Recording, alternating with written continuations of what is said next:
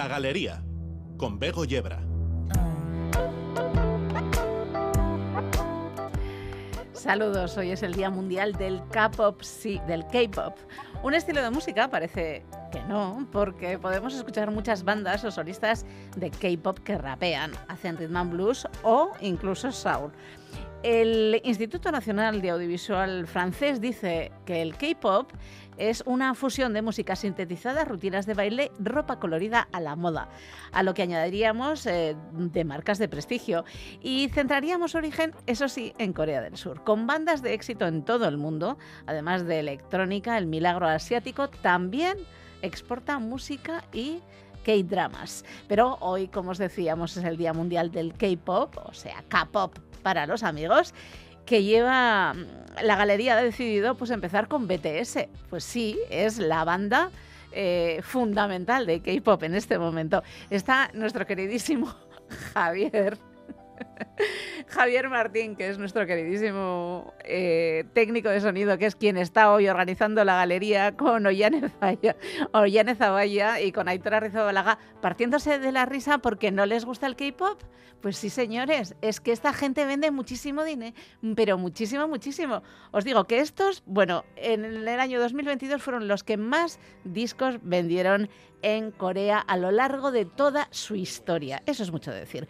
Bueno, su nombre traducido del coreano es Boy Scouts a prueba de balas. Son las 9 y 8 minutos de la tarde, esto es la galería y queremos de verdad que hoy os lo paséis muy bien. Bienvenidas y bienvenidos.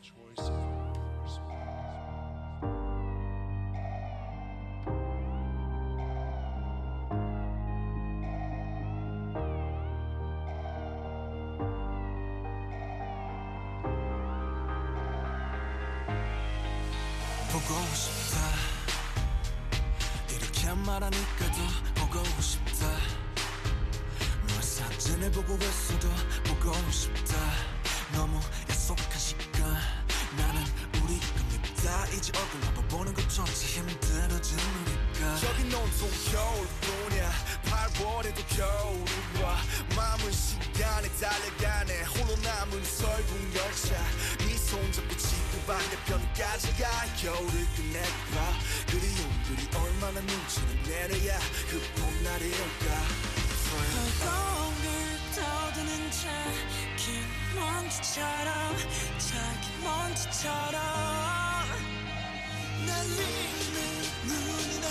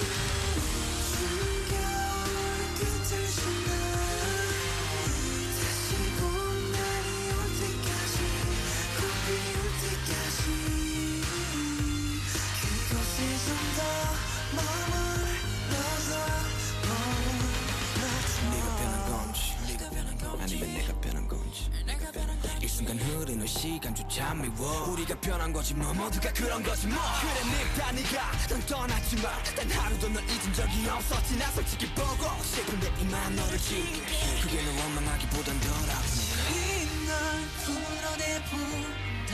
연기처럼 하얀 연기처럼. 말로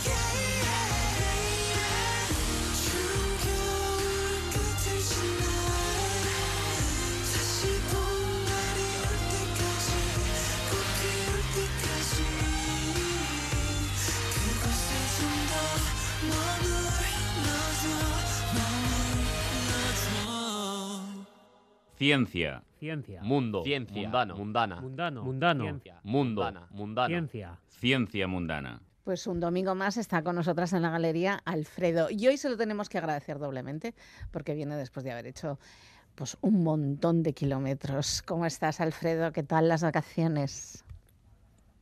Bien, no me puedo quejar, es que siempre mucha actividad. Yo me descanso, pero a la vez intento aprovechar, ver amigos y, y hacer cosas.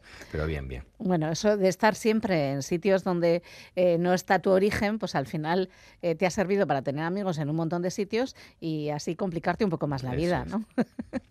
pero a la vez, pero a la vez, bueno, pues encontrar diversidad, que eso, eso también es estupendo y sobre todo cuando hablamos de amistad. Sí. Eh, bueno, hoy estás empeñado en hablar de un tema que a ti te interesa muchísimo y estoy de acuerdo. Venga, vamos, aunque yo luego suelo quedarme como triste. Pero dale. Bu- bu- Bueno, sí, pero em, es, es sobre todo en este calor Sí. y, últimos años eh, también se está dando un aumento en la conciencia de la sociedad de, de la necesidad de reducir el consumo de azúcar, ¿no?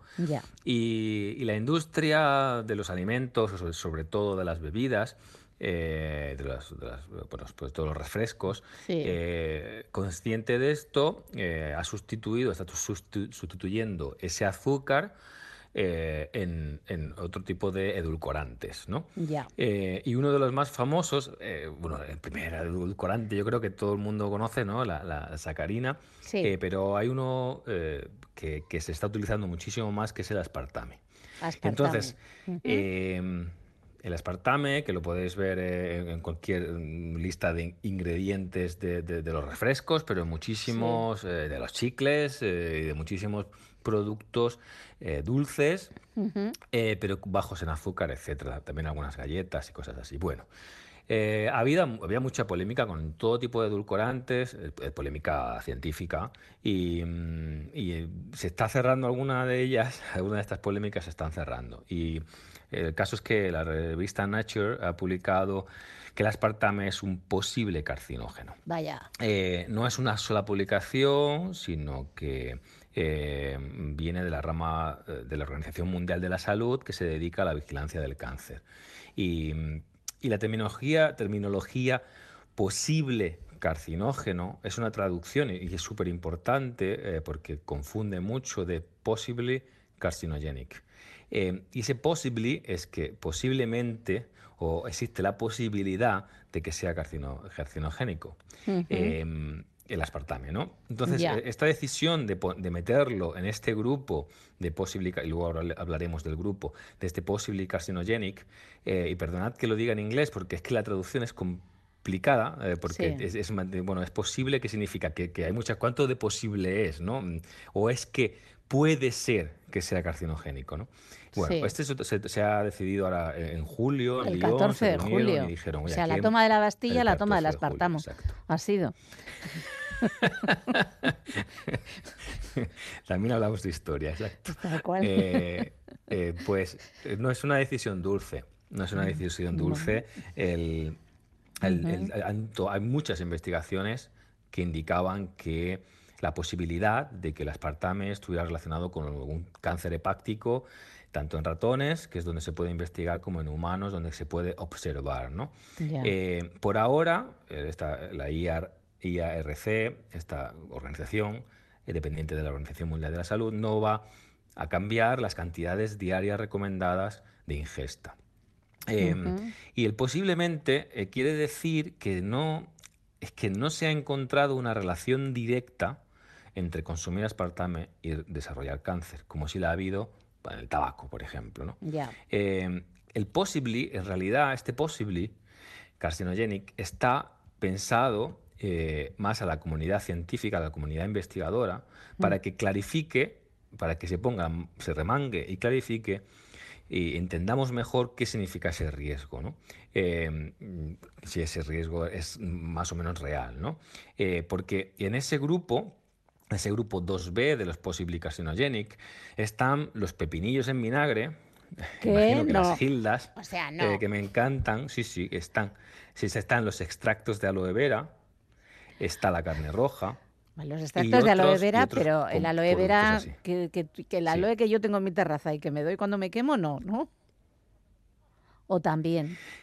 Eh, eh, el, el tema, sí, sí, unos extractos, no, no, he, no- no- he entrado en detalle en esto de extracto de aloe vera, si quieres un día lo miro. Por Eh, favor. Lo, lo- interesante es que, que los encurtidos, las salchichas, la carne roja, ese tipo de cosas son possibly carcinogenic. y Es, existe poca evidencia, pero sospechas, pero posibilidades de que eh, aumenten el riesgo de determinados tipos de tumores, de cáncer. Ya. Eh, y sabemos que estamos, por- pero claro, hay otros, estamos expuestos a otros agentes muy bien conocidos como cancerígenos. Sí. He dicho el tabaco, pero también a enfermedades respiratorias como las emisiones de tráfico, el humo, no solo el humo, eh, sino también las micropartículas de los frenos, eh, etcétera. Y, los ayuntamientos, por ejemplo, el nuestro, el de Bilbao, pues eh, no hace nada para reducir el tráfico en mi, en mi barrio, ¿no? En el barrio de Achuri, por ejemplo. ejemplo. ni en el Que ahí tenéis movimiento, Pero- ¿eh? Y eso sí son conocidos. Sí. Y ese sí es conocido como, como, no posible, son cancerígenos, ¿vale? Entonces, bueno, volvamos al aspartame. Eh, eh, esto se, lo, lo aprobó la, FDA, la, la Agencia Estadounidense de Medicamento, ¿no? Como Sí. un edulcorante para alimentación, eh, porque es 200 veces más potente que el azúcar, o sea, un- en la misma cantidad, muchísimo más edulcorante, ¿no? Sí. Y fue ya, la aprobó en los 70, en el 74. Mm. La máxima, recomen- la máxima ingesta recomendada es de unos 40 miligramos kilogramo, que para alguien que pesa unos 70 kilos serían beberse 10 latas de refrescos al día, lo que se supone Que sería perjudicial. O, o- entonces, evidentemente, te tienes que bañar en, no voy a decir una- en cola, para, eh, para, eh, para, que, ¿no? para que sea en teoría. eh, pero claro, a mí me genera dudas y, y- Ya. y cosas que, que quiero transmitir un poco, ¿no? No solo se trata de ver, pues que a veces la evidencia pues no es tan clara, ¿no? No es que salga un artículo que te diga, pues esto, eh, pum, pam, pim, pam, eh, ¿no? Y como una, una correlación, una causalidad clarísima, ¿no? Y ese Sí. es el problema del grupo 2B. El grupo 2B este de cancerígenos es un cajón desastre. Es un cajón Ya. desastre eh, porque eh, de, de- de- de falta de, de- de una evidencia científica De clara. Esta concreción, falta de ¿no? evidencia científica de, sí, de, de- de- de saber seguro, ¿no? Sabemos que pues, los rayos X tal, o sabemos que los rayos gamma son mutagénicos y no sé qué. Sabemos que hay cosas como que están tan claras, pero hay otras cosas que no. Y, y el problema, de la- de- sobre todo de los alimentos, es eh, eh, cuando hacen estudios poblacionales. Primero, los ratones no son, no son seres humanos. Y los ratones pues eh, tienen unos sistemas de corrección, tienen unos sistemas, viven menos, eh, unos metabolismos diferentes, y eso hace que las dosis respuesta que les da a los ratones, pues, pues no, se- no sea fácil correlacionarlas con los humanos que vivimos mucho más tiempo.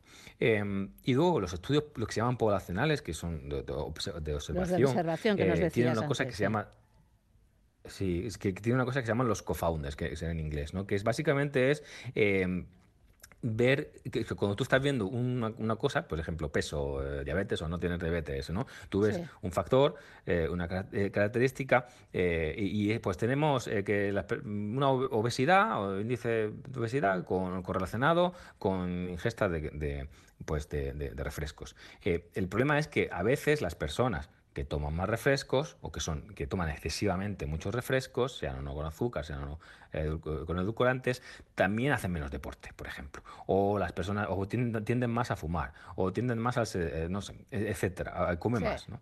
Entonces es complicado, es complicado hacer buenos estudios observacio- observacionales, ¿no? Y eso es lo que hace que al final tengamos que meter eh, eh, tipo de sustancias en un grupo ahí, cajón desastre, que nos, lo que nos hace es asustarnos o, o- o- o lo Generar alarma en es algunos no da- momentos o en otros momentos no nos lo creemos y decimos, vaya, están estos con es. otra, ¿no?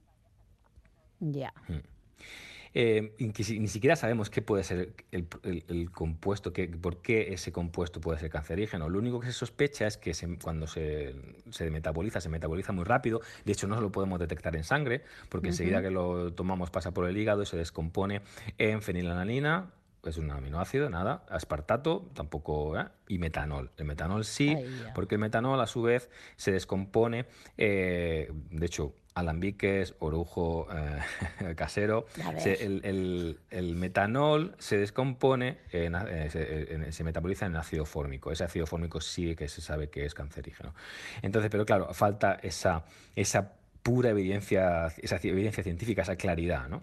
Y Y sin embargo, a mí me, me surgen algunas dudas porque no es lo mismo aunque, se- aunque es posible de hacer, pero es más difícil reducir el tráfico en determinadas vías de, de Bilbao o en retirar determinados compuestos, por ejemplo, retirar, retirar los plásticos, por el- porque el bisfenol, por ejemplo, sería otro posible carcinogénico. Sí. Retirar el- algu- algunos plásticos eh, sería muy complicado, ¿no? En- por, por el modo eh, de consumo que tenemos, pero un edulcorante, Pues o parece de fácil, verdad, eh, Yo creo que sí, yo creo que o podemos, seguramente, seguramente podemos reducirlo, seguramente se- podemos hacer que en los comedores escolares eh, se tomen cosas con menos azúcar. Y es que Mm. sí, y eso sí llevo años estudiándolo, tanto por mi investigación como por el tema, me gusta por el tema de la divulgación, es que eh, los edulcorantes sí son metabólicamente activos. Y esto es lo que le quiero transmitir a la población.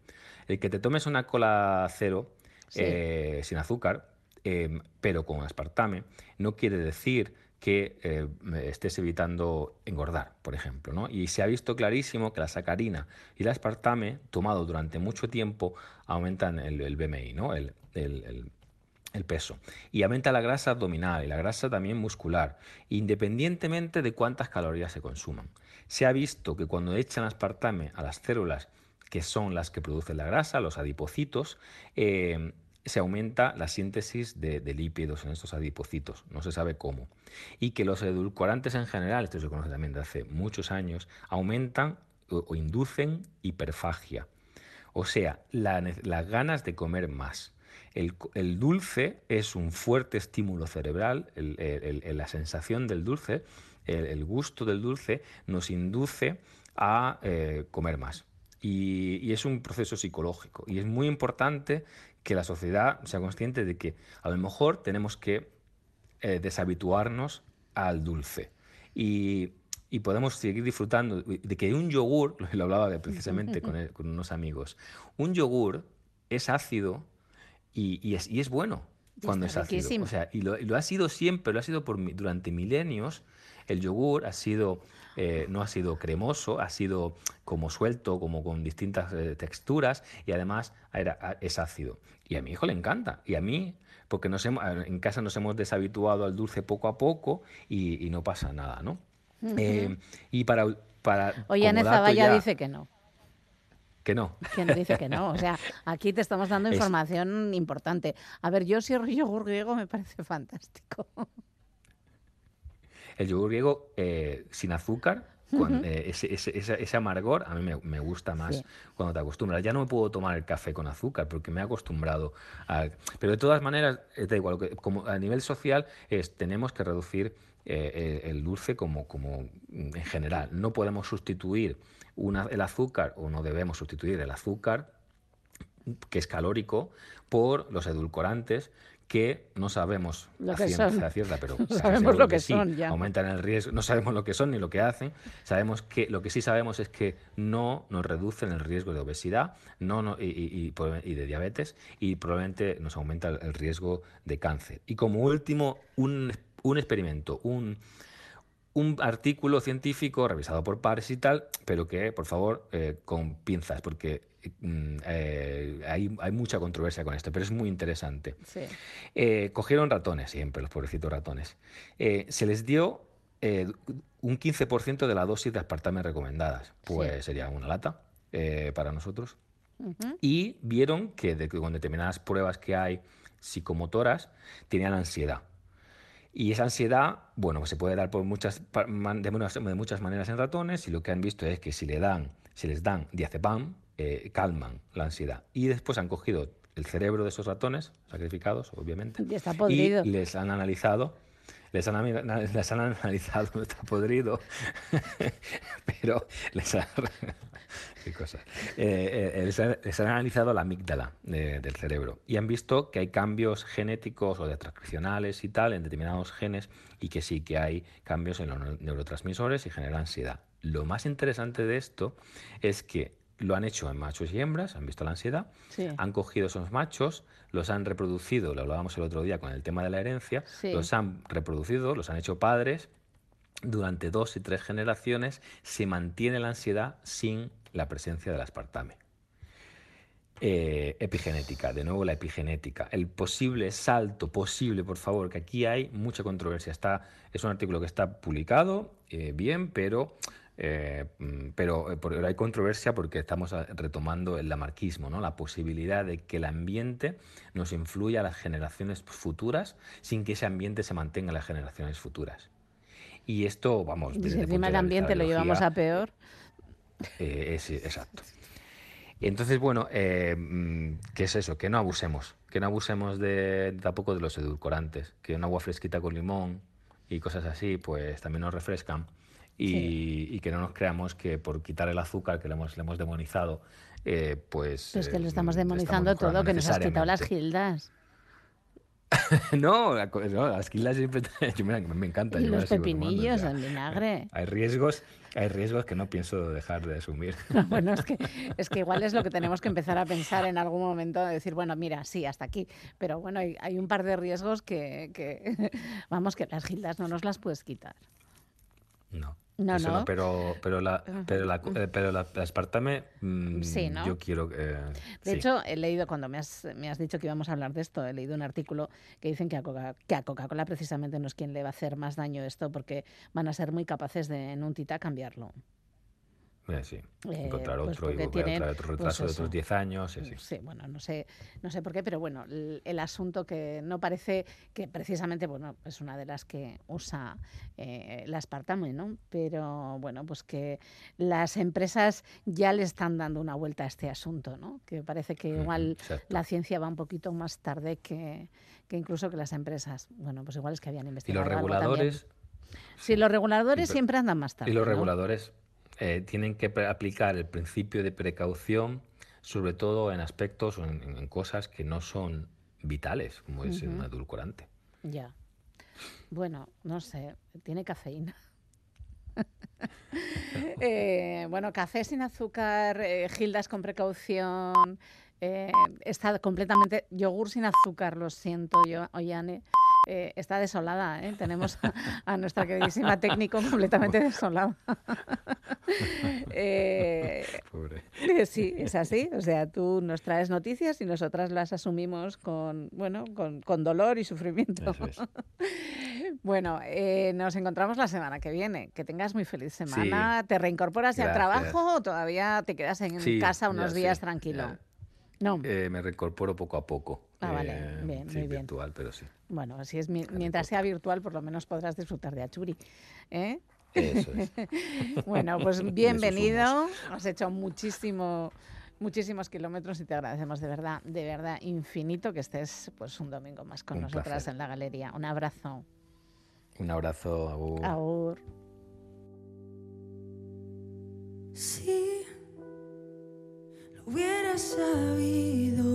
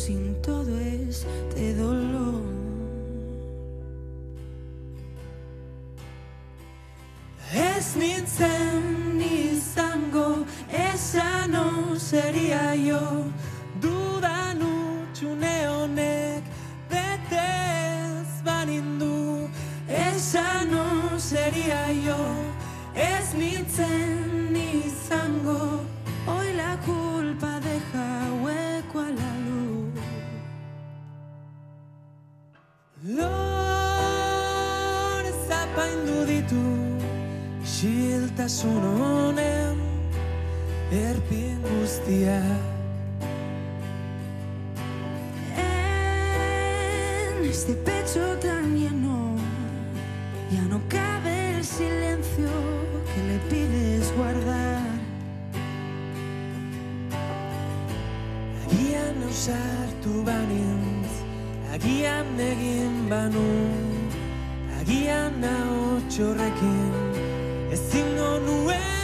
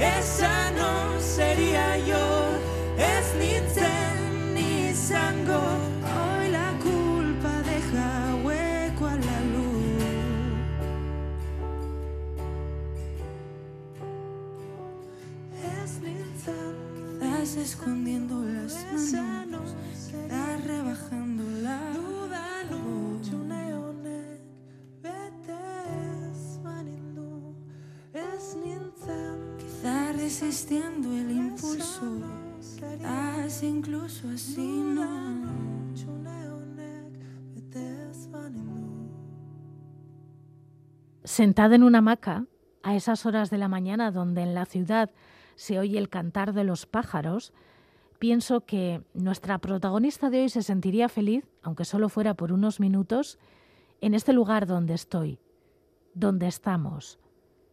Alexandra Kolontoy nació en 1872 en San Petersburgo, que luego sería Leningrado y después San Petersburgo otra vez. Allí, en la Rusia imperial, dentro de una familia aristócrata con un padre general de los zares, crecía Shura, como era conocida entre las personas allegadas. En ese lugar en el que el destino le ubicó en el mundo, poco podía hacer una mujer. Encontrar marido, ser madre, cuidar de la gente de alrededor, tal vez tocar algún instrumento musical para complacer a esos aristócratas que a lo mejor amaban a Mozart, a Bach o tal vez a Tchaikovsky. En ese ambiente creció Alexandra Kolontoy y supongo que eso mismo le llevó a pensar que quería más, que ella quería lo mismo que los hombres de su tiempo. Y claro, en esa época y en ese ambiente imperial, incluso muchas mujeres descartaron esa opción. Pero ella no. Aún así, con 19 años se casó con un estudiante de ingeniería que su madre no aceptaba, Vladimir Kolontai, e incluso tuvo un hijo. Pero con 24 años algo cambió. Dejó a su marido y a su hijo y se marchó a Zúrich a estudiar. Allí conocería los movimientos obreros y socialistas a los que se uniría. Vivió grandes momentos históricos. Por ejemplo, dicen las crónicas que fue testigo de la matanza del Palacio de Invierno en 1905. Este palacio, que actualmente es la sede del Museo Hermitage, era el lugar donde vivían los zares, aunque para entonces ya se habían trasladado a otro palacio.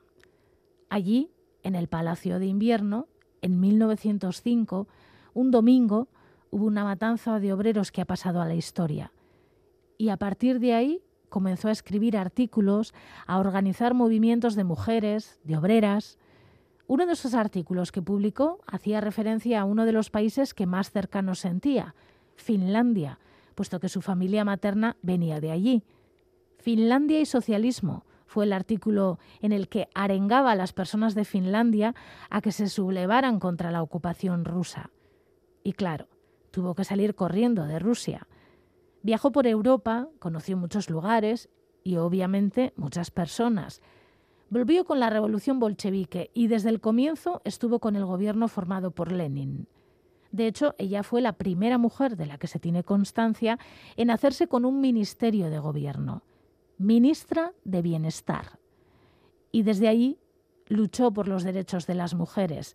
Se aprobó el aborto y el divorcio, creó guarderías para cuidar a las criaturas de las mujeres trabajadoras, consiguió el derecho a voto de las mujeres. Su trabajo y su aportación a la igualdad entre hombres y mujeres fue inmensa. Pero no todas las personas lo entendieron. Ni siquiera ese gobierno presidido por Lenin, entre los que estaban Stalin y también Trotsky. Fue apartada poco a poco y durante años trabajó en el mundo de la diplomacia. Noruega, México, otra vez Noruega y a Suecia. Allí fue la embajadora de la URSS desde 1943. Si no fue la primera de las mujeres en un trabajo diplomático, fue la primera. Poco a poco iba desafeccionándose del gobierno al que había pertenecido y de sus políticas. El estar tan lejos le ayudó a salvarse, entre comillas, de las purgas de Stalin y fue testigo del desmantelamiento de todos los derechos por los que tan duramente había trabajado. Al gobierno de Stalin no le gustaban y uno a uno fue aboliendo todo lo que había logrado Alexandra Kolonti. Mis tesis, mis opiniones sexuales y morales fueron amargamente combatidas por muchos camaradas de ambos sexos del partido. Escribió libros, incluso una autobiografía titulada Autobiografía de una mujer sexualmente emancipada. Soñó con un mundo donde los hombres y mujeres tuvieran las mismas oportunidades, los mismos derechos. Una utopía entonces. Las utopías del pasado, que son las realidades del presente. Comienza a amanecer otra vez. Los rojos, fucsias y rosas se mezclan y la luz invade el día. Sí, creo que sería feliz en este presente, imperfecto, pero menos que el suyo. En lugar de flores, la familia ha pedido que se hagan donaciones a Six Nations of the Grand River para apoyar la construcción de su nuevo centro cultural.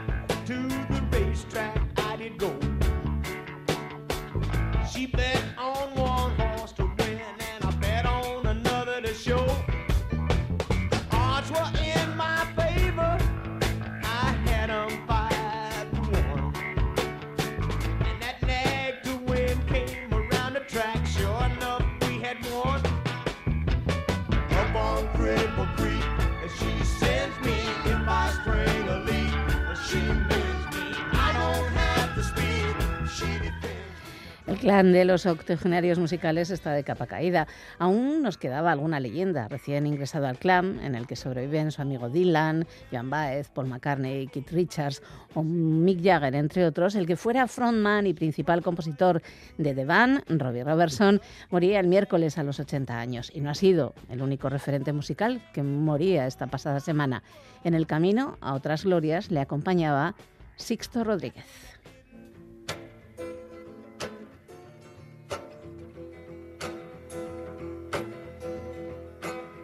Sugar man, won't you hurry?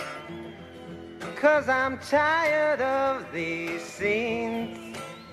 For a blue coin, won't you bring back all those colors to my dreams? Silver magic ships you carry, jumpers, coke, sweet Mary Jane. Sugar man met a false friend on a lonely, dusty road. Lost my heart when I found it. It had turned to dead black coal. Silver magic ships you carry, jumpers, coke,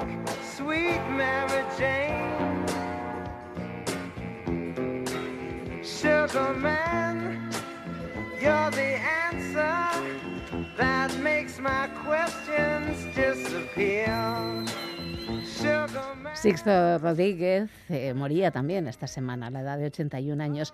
Conocido como Sugarman, la muerte y el grandísimo talento musical les ha unido, aunque sus vidas fueron bastante distintas. La mayoría conocen la trayectoria de Robbie al frente de The Band, sus giras con Bob Dylan, reconocido también como uno de los 50 mejores guitarristas de todos los tiempos por la revista Rolling Stone, miembro del Salón de la Fama del Rock and Roll, colaborador habitual de Scorsese desde que el cineasta grabara hace ya unas cuantas décadas de las Walls. Back in 1967 or 68, I heard a record called Music from Big Pink and it changed my life. It changed the course of American music. Please welcome the band.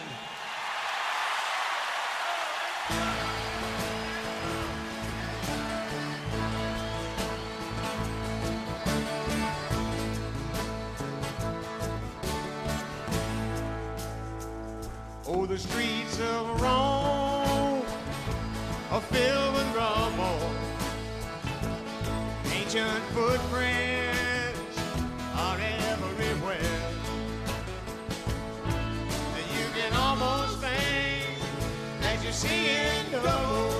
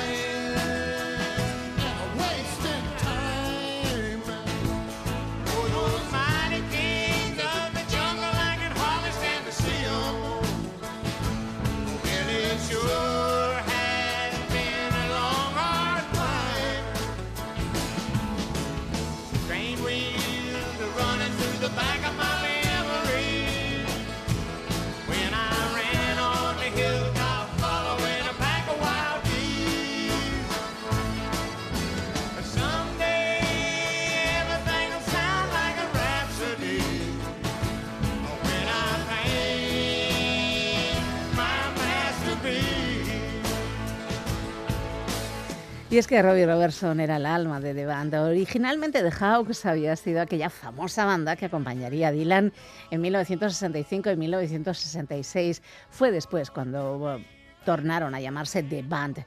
Mezcla de folk, rock, country, soul, gospel. Ha sido una de las bandas más influyentes de la historia. ¿Reconocen su legado en aquel momento?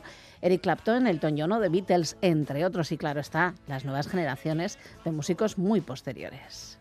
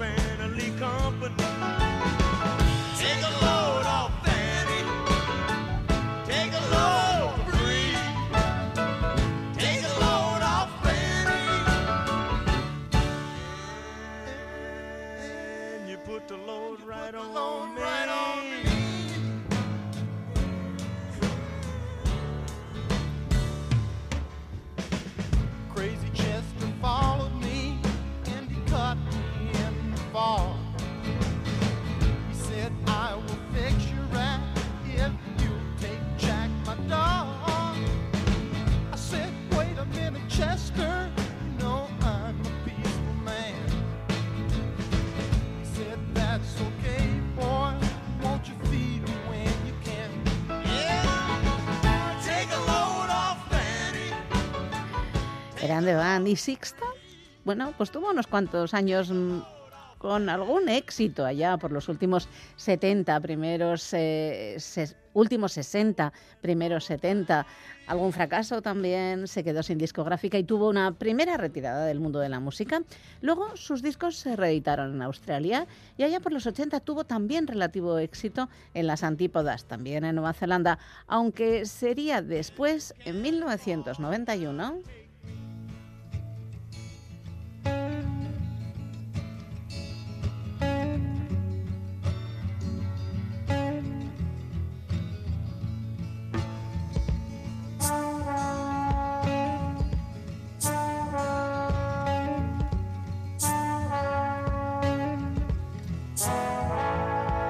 Was it a huntsman or a player that made you pay the cost? That now assumes relaxed positions and prostitutes your loss? Were you tortured by your own thirst in those pleasures that you seek? That made you Tom the Curious, that makes you James the Weak?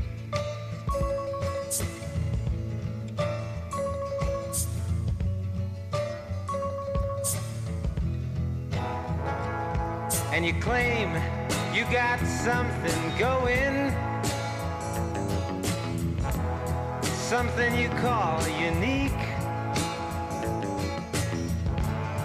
But I've seen your self-pity showing as the tears roll down your cheeks.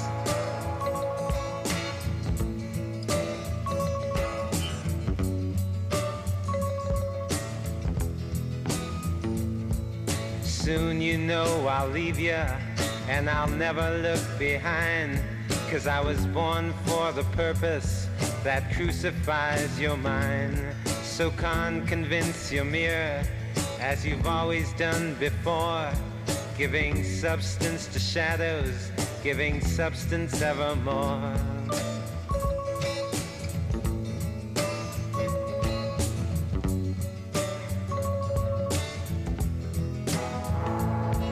You assume you got something to offer. Secret shiny in you. But how much of you is repetition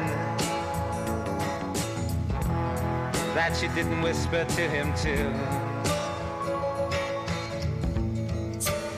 1991, sí, cuando empezaron a circular sus discos por Sudáfrica con gran éxito. Hasta 1998 no supo de la relevancia de su música en el país del apartheid.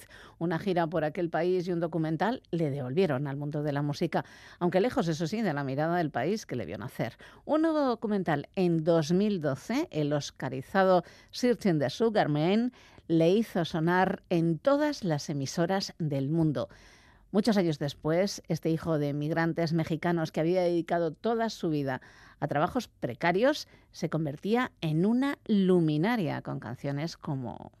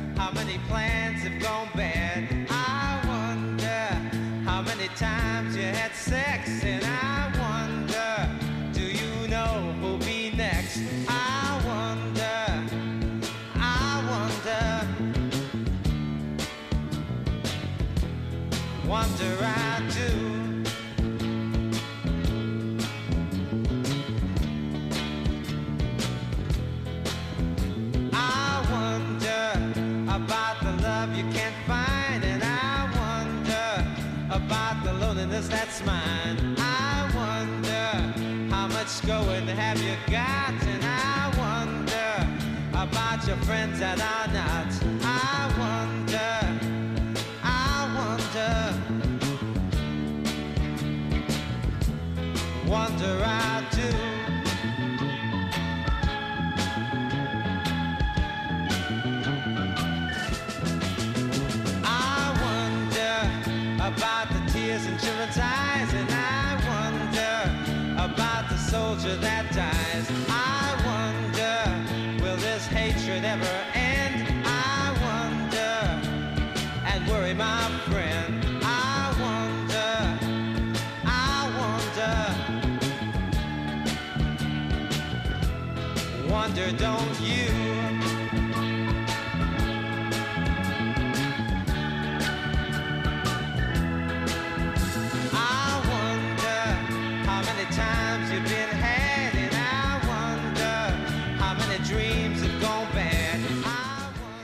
Sixto Rodríguez y Robbie Robertson, dos figuras de la música popular que han muerto, pero que han dejado un montón de buenas canciones.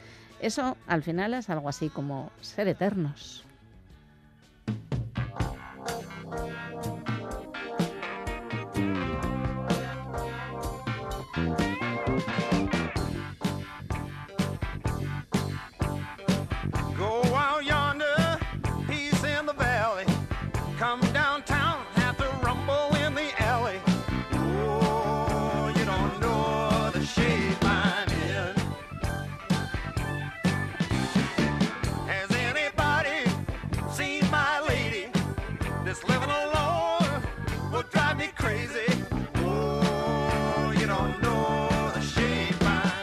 Y así nos vamos con Devan. Será hasta el martes, a partir de las 8 y cuarto de la tarde, cuando volveremos en la Galería de Radio. Mientras tanto, seguid siendo felices, ahora amigos y amigas.